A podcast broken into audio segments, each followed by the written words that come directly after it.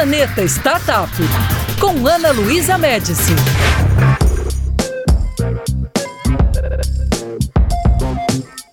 Sejam bem-vindos a mais um podcast do Planeta Startup na Band News FM. Hoje eu vou conversar com Janguier Diniz, fundador de um dos maiores grupos de educação do país, o Ser Educacional. Eu gosto muito de começar nosso podcast com uma frase. Eu vou citar uma do próprio Janguier. Apenas através da educação é que o Brasil dará o salto em desenvolvimento. Janguier, é um grande prazer ter você aqui no podcast do Planeta Startup. Obrigada. Prazer é meu, Ana. Grande prazer estar aqui para a gente falar um pouco sobre educação, sobre empreendedorismo, sobre superação de adversidades, e assunto é o que não falta, né, Janguier? Olha, é, eu começo pra, com, com, uma pergunta, né, baseada na sua frase acima. É, já se fala sobre as. A gente fala muito aqui no Brasil sobre as mazelas educacionais, né, é, do ensino público. Há anos isso, nós conversamos sobre isso, falamos sobre isso. É, como você acredita que um dia o nosso país conseguirá dar esse salto de desenvolvimento através da educação? Queria começar dizendo que o sistema educacional brasileiro é o único sistema com verbas constitucionalmente garantidas. O único não, né? Um dos dois únicos com verbas constitucionalmente garantidas. Para você ter uma ideia, a Constituição Federal obriga o governo federal a gastar 18% é, da receita líquida é, com a educação e os governos municipais e estaduais 25%. O outro sistema com verbas constitucionalmente garantidas é o sistema da saúde, né, que o governo federal tem que gastar 13,5% da receita com, com a saúde. Entretanto, apesar de ser um sistema com verbas garantidas, é, o sistema educacional brasileiro passa por inúmeras dificuldades, por inúmeras crises. Né? Especialmente crise de eficiência e até crise de identidade. A crise de eficiência decorre de vários problemas. Né? O primeiro problema é o próprio sistema educacional, que é obsoleto, ultrapassado, retrógrado, autoritário, repressivo, né? que é um sistema que, em vez de fazer com que as nossas crianças, é, ensinar as nossas crianças a pensar, respeitando a característica de cada uma delas, em vez de ensinar nossas crianças a se autoconhecerem, até porque o conhecimento está posto aí na própria internet, é um sistema que fica ensinando coisas obsoletas, né? que ficam ensinando assuntos que não interessam ao dia a dia, que não tem serventia para o estudante nessa sociedade globalizada, tecnológica, tecnotrônica, digital e disruptiva, né?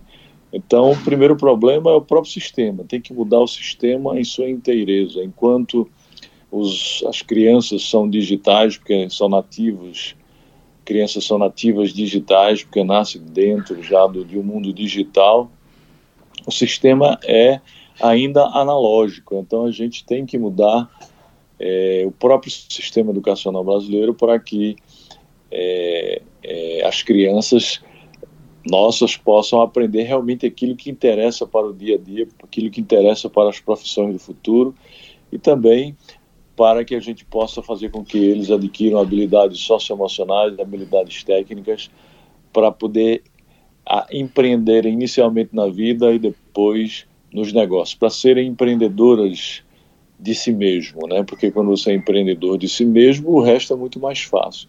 Segundo lugar, um outro grande problema do sistema educacional brasileiro é a questão da evasão e da repetência. Né? Nós temos um dos piores índices do mundo de evasão e de repetência, que é 20, 21% do, dos alunos das escolas públicas brasileiras, os alunos do sexo masculino, ou reprovam ou, ou, ou abandonam a escola. É, um, um, outro problema também é a questão do analfabetismo ainda brasileiro. Né? No Brasil, nós temos ainda quase 10% da população analfabeta. É, além dos analfabetos funcionais, mais de 30 milhões de analfabetos funcionais, o que é uma aberração isso num, num país, num, numa sociedade globalizada, no mundo do conhecimento, né? E outro grave problema também é a questão da qualidade da educação brasileira. Qualidade da educação brasileira, segundo a Unesco, ainda é uma das piores do mundo, principalmente a educação básica. Principalmente a educação básica. Certa pesquisa realizada pela Unesco há algum tempo, entre 129 nações, o Brasil ficou em 79 colocado em qualidade. É, eu quero apenas citar aqui um exemplo entre o Brasil e a Coreia do Sul. Né? Há seis décadas, a Coreia do Sul tinha situação similar do Brasil má qualidade da educação, alta taxa de analfabetismo. Passaram-se seis décadas, a Coreia do Sul fez a lição de casa e ainda mais, ela passava por uma sangrenta guerra civil, né? A gente, o Brasil nunca teve guerra civil. Então a Coreia do Sul fez a lição de casa e hoje é, o, o, índice de evasão é muito baixo, analfabetismo quase zero, a qualidade da educação altíssima e de cada dez jovens que saem do ensino médio, nove chegam ao ensino superior, ou seja, 90%. No Brasil, apenas do, apesar de 95% das nossas crianças chegarem ao ensino, né, à escola básica, apenas 1,7%, ou melhor, apenas 17% das nossas crianças chegam ao ensino superior, ou seja, é o pior índice da América Latina apenas 17%. A gente perde até para o Paraguai, para o Chile, para a Venezuela, para a Colômbia, para a Argentina. Todos esses países a taxa de ensino superior é superior à taxa do Brasil. Então, infelizmente, né, apesar de já termos avançado bastante, a qualidade da educação no Brasil, a evasão, o próprio sistema educacional é obsoleto, é retrógrado, é autoritário, precisa se modernizar para a gente acompanhar as nações mais desenvolvidas do mundo. Jangue, olha, o panorama que você nos deu agora realmente é muito preocupante, é, é grave, muito grave. Você acha que através da, da inovação e do, do ensino à distância, é, esse, é, a escolarização do povo brasileiro em geral pode avançar bastante? Porque, de uma certa forma, o ensino à distância ele acaba democratizando um pouco mais a, a educação, já que ele consegue chegar em lugares que não poderia chegar, muitas vezes, numa escola física. Você acredita que através através é, de, de, de é, da tecnologia e da inovação, é possível é, se melhorar muito esse quadro que nós temos hoje no Brasil? Claro, claro. Eu acho que tecnologia hoje é imprescindível, né? Tecnologia, apesar de não ser a inovação em si, é um dos principais instrumentos e aspectos da inovação. Né? As pessoas ficam confundindo inovação com tecnologia. Inovação é muito mais do que o uso de tecnologias modernas, de inteligência artificial, por exemplo. Mas apesar de, de não ser inovação em sua inteireza, é um dos instrumentos, dos mais essenciais instrumentos da inovação. É, um país para sair de um estágio de subdesenvolvimento para desenvolvimento, em primeiro lugar, tem que investir maciçamente na educação e em ciência e tecnologia, em inovação. Infelizmente, o Brasil gasta muito pouco com, com inovação, né? inovação das nossas crianças, inovação do nosso povo. A questão da, da, da, da, banda larga no Brasil ainda é muito baixa, né? A gente, nem todas as localidades ainda, infelizmente no Brasil, a gente não tem acesso à internet de alta velocidade. Então, eu acho que, que a tecnologia é de, de extrema importância para o desenvolvimento é, aliada à educação, principalmente a tecnologia posta no sistema educacional e pode ajudar muito a, ao desenvolvimento é, do nosso país. Bom, espero que isso seja rápido, viu, Jangue? Agora, eu quero falar um pouquinho sobre a sua, a sua vida, sobre a sua trajetória, porque é incrível. É, você é um exemplo de empreendedor, é, de uma pessoa que é, conseguiu chegar ao sucesso e de uma forma muito rápida, exponencial, a gente pode dizer assim, é, e que inspira muitas pessoas. Eu queria que você falasse um pouquinho da sua história. Você nasceu é, em Santana dos Garrotes, né, na Paraíba. Aos oito anos já trabalhava como engraxate, depois vendeu laranja, picou picolé é, e acabou é, empreendendo e sendo aí um grande player do sistema educacional brasileiro. Então conta pra gente, para quem não conhece sua história, rapidamente, um pouquinho aí da sua trajetória. Muito bem. Antes eu queria concluir a pergunta anterior, que eu acho que sobre o EAD, né? Eu, quero concluir a, a questão do EAD. O EAD hoje, né, especialmente no ensino superior, não é mais futuro, né, é presente. Para você ter uma ideia, Ana, é, o ano passado, no ensino superior, nós já tínhamos é, muito mais matrículas através do EAD do que no ensino presencial. Nós tivemos em 2019, antes da pandemia, 52% das matrículas no ensino superior já foram realizadas via EAD. E agora, com a pandemia, a pandemia veio para acelerar. A gente imaginava que até 2024 nós teríamos no ensino superior 50% do, das matrículas ou dos alunos matriculados no ensino superior via EAD. Em 2024, com a pandemia, eh, a gente acha que até 2022 50% das matrículas já serão através do ensino à distância. E muita gente ainda tem aquela cultura de que o ensino à distância é um ensino de, de má qualidade, lê do engano, né? Isso não acontece. O que acontece é que, como no ensino à distância as pessoas têm que ser é, é, proativas, têm que estudar, elas têm que estudar sozinhas, né? elas têm que ser determinadas, persistentes, até porque não tem professor é, presencialmente com ela. A diferença entre o ensino à distância e o ensino presencial é a evasão, o maior índice de evasão. Geralmente o índice de evasão no EAD é de 50%. Já no ensino presencial é muito menor, que é de cerca de 20%. Mas quando a pessoa realmente é determinada, é disciplinada, proativa, ela consegue estudar por meio das tecnologias modernas, das diversas plataformas de ensino à distância que existe, é, já a pesquisa existe no sentido de que a qualidade é semelhante a, a qualidade do ensino presencial, até por conta da, da, da, inteligência artificial, da automação, das tecnologias que são utilizadas para a transmissão do ensino via é, é, EAD. Então, eu... concluindo isso, é, para falar sobre um pouco da minha história, né, eu sou um sertanejo, né, filho de pais que não tiveram oportunidade de estudar, mas que foi a educação que mudou a minha vida, minha história e meu destino. Né. Eu sou um paraibano que meus pais, quando eu tinha seis anos, eles se mudaram para o Naviraí do Mato Grosso e lá eu montei meu primeiro empreendimento. Aos oito anos de idade eu montei uma caixa de engraxate. Eu era engraxate de rua e graças àquele trabalho honesto eu conseguia ir ao matinê todos os sábados, porque eu via meus colegas irem ao matinê. E, e na época não podia, e graças àquela caixa de engraxate eu conseguia ir ao matinê e também levava dinheiro para casa. Mais dos 8 aos 10 anos eu trabalhei em diversas atividades. Eu fui vendedor de laranja, vendedor de picolé.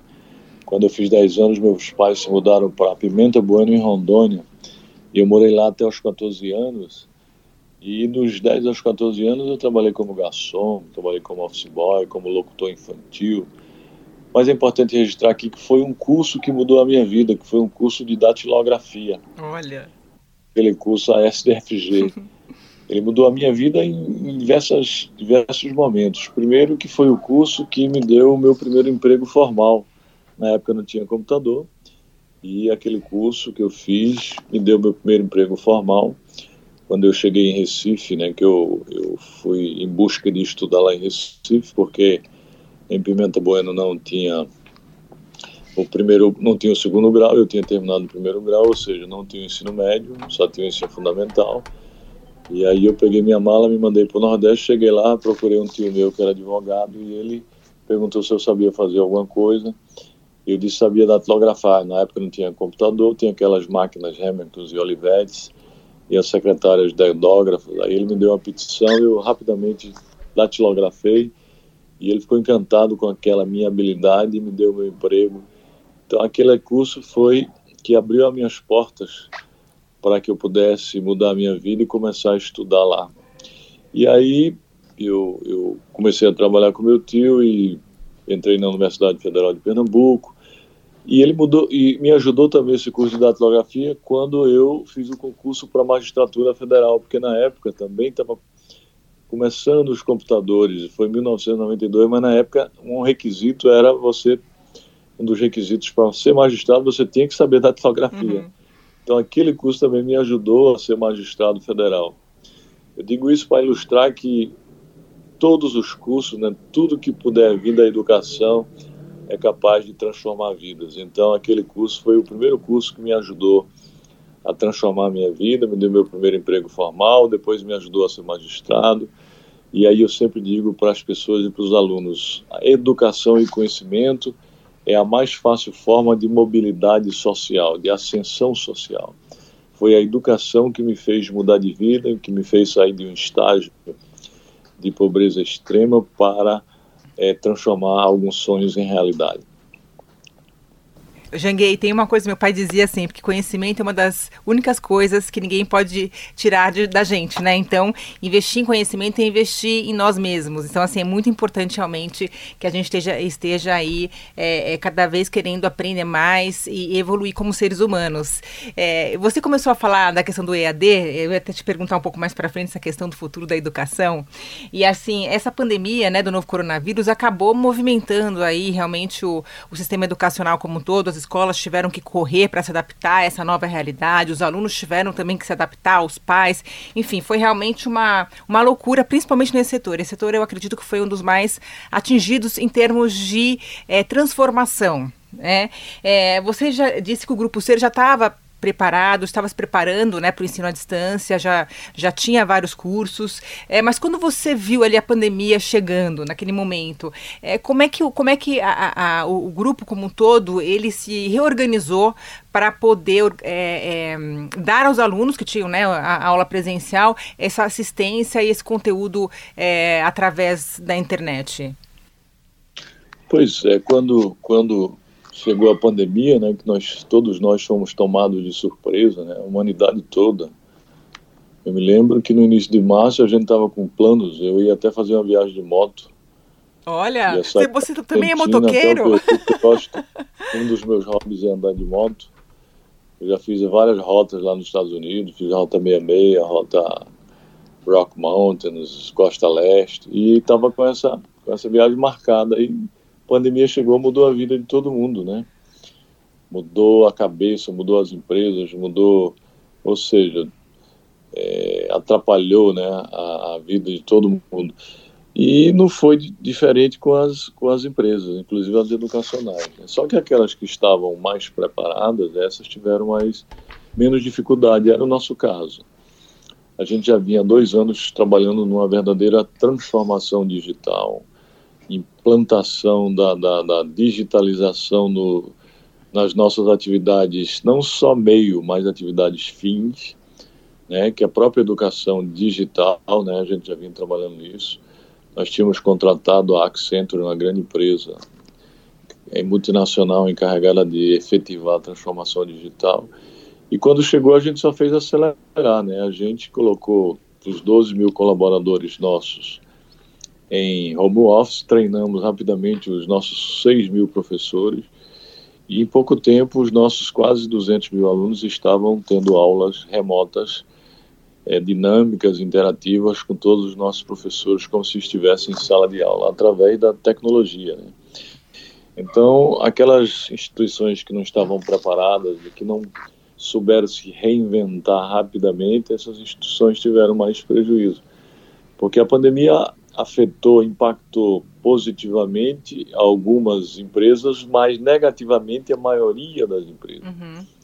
A gente pode dizer aqui que 98% das empresas do, do mundo foram impactadas negativamente. Apenas algumas empresas de tecnologia, empresas de e-commerce, empresas de delivery, essas foram impactadas positivamente.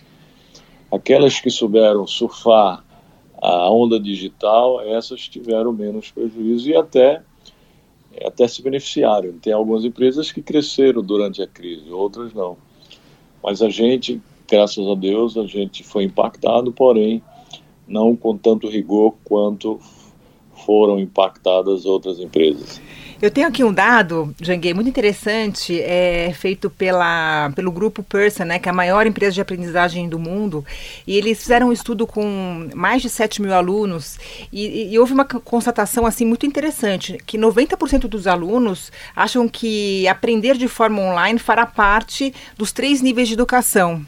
É, você acredita que realmente essa, essa questão do EAD cada vez vai crescer, como você falou, você acredita que vai crescer cada vez mais. No caso do Grupo Ser, é, quando houver a retomada das aulas, vocês já têm uma, alguma, alguma estratégia no sentido de é, fazer um sistema híbrido? Ou como vai ser essa retomada? Você tem uma, vocês têm uma previsão disso? Claro, é, é, nós estamos conscientes de que depois da pandemia o mundo será outro, né? Inclusive o mundo educacional, mundial, não é só brasileiro. A educação depois da pandemia, ou durante e depois da pandemia, vai ser completamente ou a transmissão do conhecimento, a transmissão educacional, a transmissão do saber vai ser completamente diferente do que era como eu disse anteriormente, as crianças já são digitais porque nascem, geralmente a geração Y, Millennials, Z, Centennials, uhum. nascem já digitais dentro do mundo digital e a transmissão do conhecimento era do século passado, era uma transmissão altamente analógica. Com a pandemia isso é, é, vai mudar, está, já mudou e quando passar a pandemia, é, isso é isso transformou-se em irreversível. Né? O ensino híbrido é uma realidade, né? Até até os próprios pais, os próprios alunos, os próprios professores descobriram, foram obrigados a entrar nesse mundo e descobriram que o mundo é bom, que, que, o, que o, a transmissão do conhecimento online é, é, pode ser de qualidade. Então, isso é irreversível, né? As pessoas não vão mais voltar atrás. Claro que também no, o ensino presencial não vai morrer, não pode morrer até porque existem é, matérias, existem cursos, existem é, questões das aulas práticas. Então eu acho que a partir do, do, do, do, do momento em que a pandemia se encerrar, o ensino híbrido passa a ser uma realidade, parte, que eu acho que vai ser meio a meio, né? Parte presencial, parte à distância. O próprio Ministério da Educação já está autorizando 40% do ensino seja transmitido é, online via EAD. E isso, eu acho que essa tendência veio, essa mudança veio para ficar. Então, o ensino híbrido passa a ser uma realidade. Já vinha é, de forma muito esporádica é, é antes da pandemia, mas agora com esse novo mundo, né? Porque o mundo depois da pandemia passa a ser a, C e depois DC, né? Não é antes de crise, depois de crise, não é antes da pandemia, depois da pandemia. Isso é boa. A P, né? A P agora. A C e DC. Antes do coronavírus e depois do coronavírus. É muito bom. Janguê, é, tem uma outra coisa que eu é, gosto de imaginar. É, hoje, o conhecimento da humanidade dobra a cada ano, né? Cada vez mais é, essa, essa é, é exponencial. Então, já tem uma previsão de que é, daqui a alguns anos ele vai dobrar a cada 24 horas. Com isso, você estar numa universidade, né? Quando você está começando uma universidade no primeiro ano e você vai terminar no segundo, no quinto ano, vai daqui, sei lá, 15, 10, 20 anos. É, a forma como, como, como é, vai se modificar essa profissão e conteúdo que, ele tá, que esse aluno vai estar tá recebendo vai ser muito grande. Como é que você enxerga isso? Quer dizer, porque a gente realmente tem essa questão, né? Hoje, eu acredito assim, é, antigamente a gente é, procurava uma universidade e falava, vou me tornar advogado. Pronto, minha, minha profissão é essa, o meu conhecimento vai ser esse conhecimento para vários anos. Engenheiro era a mesma coisa, médicos também. Hoje é muito diferente. Um engenheiro, ele, depois de cinco anos de universidade, as tecnologias já vão ter mudado, a forma de se fazer uma determinada construção civil, por exemplo, já vai ter é, mudado. Então, como é que você vê isso no futuro? Porque eu, eu fico imaginando essa tendência e eu tento é, entender como é que as universidades vão fazer para conseguir acompanhar essa quantidade de é, conhecimento e de, e de, inovação que vai estar tá surgindo cada vez mais. Você já chegou? Pois é, é, é, muita coisa está mudando, muita coisa está evoluindo, né? As profissões do futuro decorrentes da automação e da inteligência artificial estão chegando. A própria inteligência artificial e automação está acabando com muitos dos postos de trabalho que existem hoje. Por conta disso surgiram várias correntes, inclusive uma de cunho muito pessimista chamada de robocalipse. Robocalipse. Ou seja, não tem apocalipse. Apocalipse dos robôs. robocalipse. Robocalipse é a corrente de, de, de, estudiosos que diz que a inteligência artificial e a automação vai acabar com grande parte dos empregos que existem hoje. Mas tem outra corrente a qual eu me filio, que diz que apesar de, de a inteligência artificial e a automação é, ocupar grandes é, uma quantidade grande de postos de trabalho que existe hoje, elas, ela por si só vai criar inúmeros outros postos de trabalho, inúmeras outras profissões. Né? Inclusive eu escrevo isso no meu livro é, Inovação em uma Sociedade Disruptiva. Inúmeros outros outras profissões vão surgir. Agora, cabe às pessoas se adequar, às pessoas se capacitarem para surfar essas novas profissões, para trabalharem nessas novas profissões que eu nem chamo profissões do futuro, mas profissões do trabalho. E as próprias universidades elas têm que se adequarem a esse novo mundo também. Existem profissões que não vão mudar, por exemplo, a medicina. A medicina não vai deixar de, de, de ter a sua carga, a sua grade curricular de seis anos, por exemplo, as suas aulas práticas. O que vai mudar aí é a forma de transmitir o conhecimento durante essa, essa, essa grade curricular. Grande parte desses conhecimentos serão transmitidos online, serão transmitidos via remoto, até questão de, de, de cirurgias hoje já faz por EAD, por exemplo, né? Um médico está lá em Nova York. Por robô, né? Por uma câmera, é, e, e, até por um robô ele faz a cirurgia. Por que, é que você não pode ensinar matérias teóricas ou até matérias práticas também através das tecnologias? Mas claro que precisam se, se adequar também àqueles cursos mais rápidos, aqueles cursos mais mais técnicos, aqueles cursos mais práticos, que tem que ser cursos mais rápidos, cursos de seis meses, de um ano, um ano e meio, e por conta disso é que o próprio Ministério da Educação se adequou a essa, a essa nova exigência e autorizou os tecnólogos. Né? Existem vários cursos superiores chamados tecnólogos, cuja duração é de um ano, é de um ano e meio, é de dois anos, para evitar exatamente que pessoas passem muitos anos quando as profissões exigem preparação muito mais rápida. Então, cabe às instituições se adequar a esse novo mundo. Janguei, bom, vamos falar um pouquinho sobre startups, né? Já que a gente está aqui no podcast do Planeta Startup. É, quando a gente fala em startup ligada à educação, a gente fala, fala sobre nome é EdTechs, né?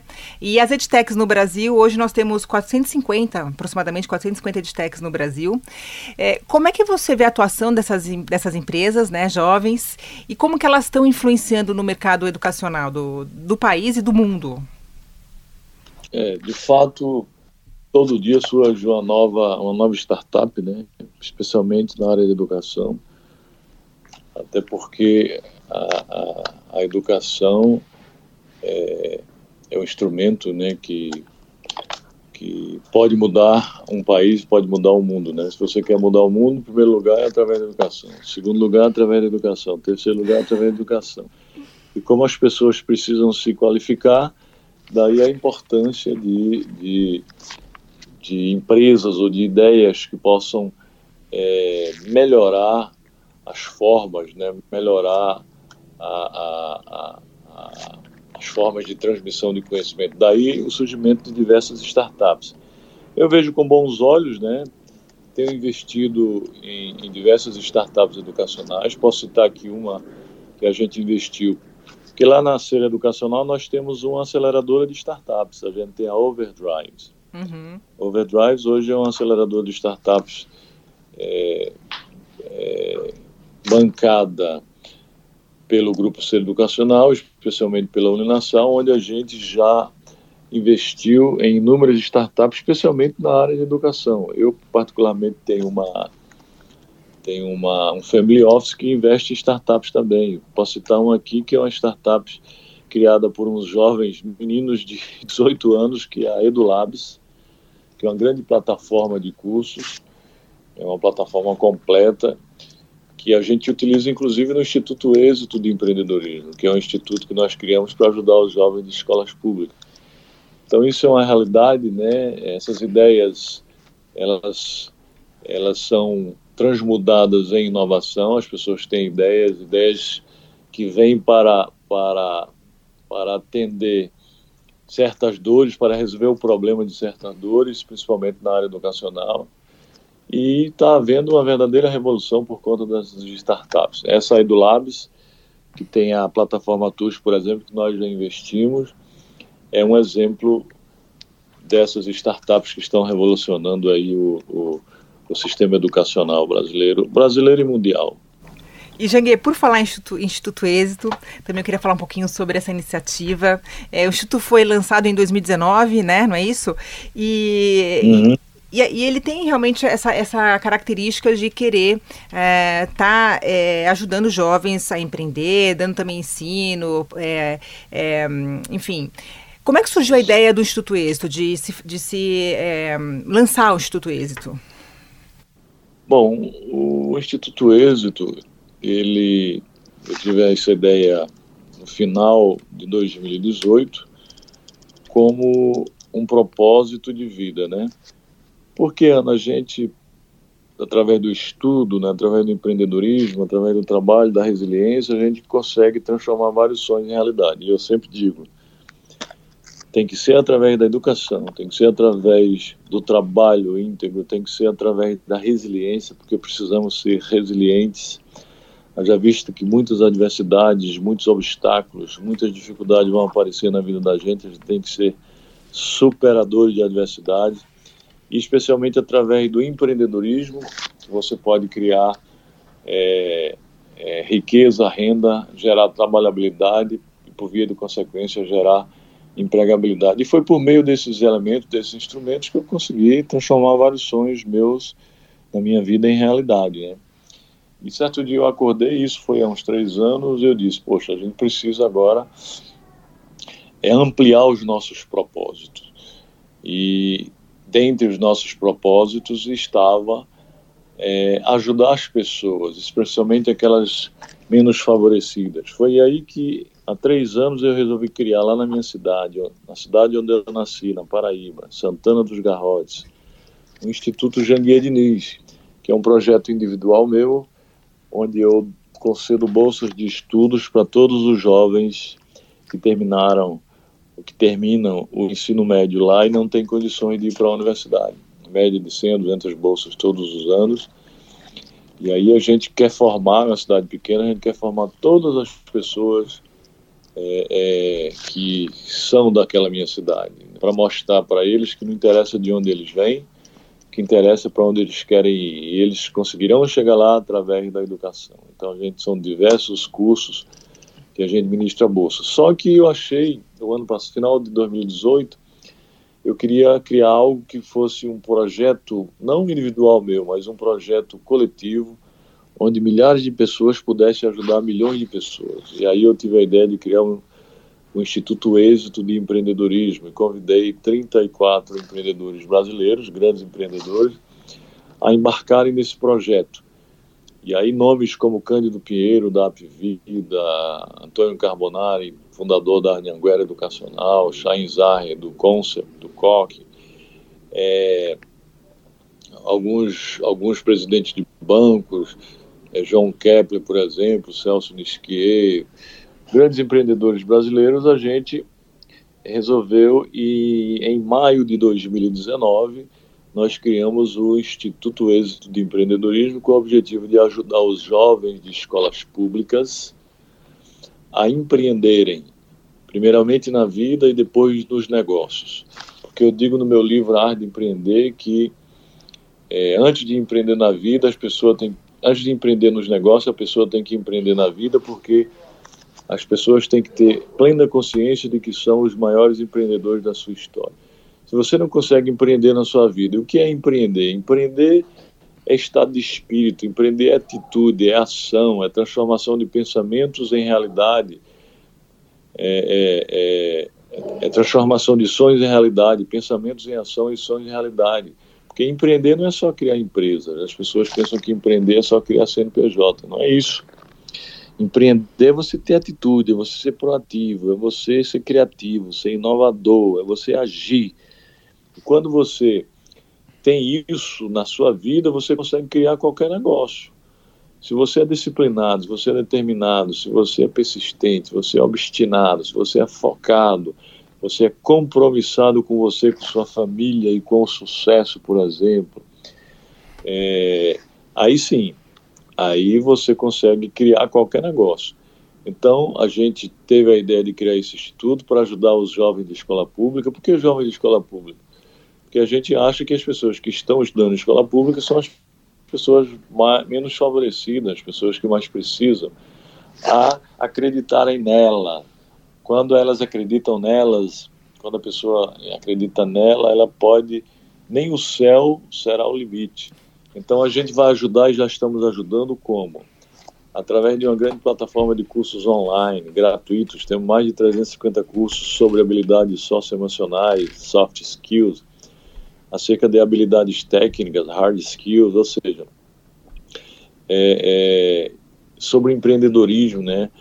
É, onde a gente quer ajudar gratuitamente as pessoas através de cursos, todos eles online, todos eles online, porque a gente quer escalar, a gente quer chegar em cinco anos a pelo menos um milhão de jovens a descobrirem que eles são capazes, a, a fazer com que eles acreditem neles e, e e construam e transformem seus sonhos em realidade.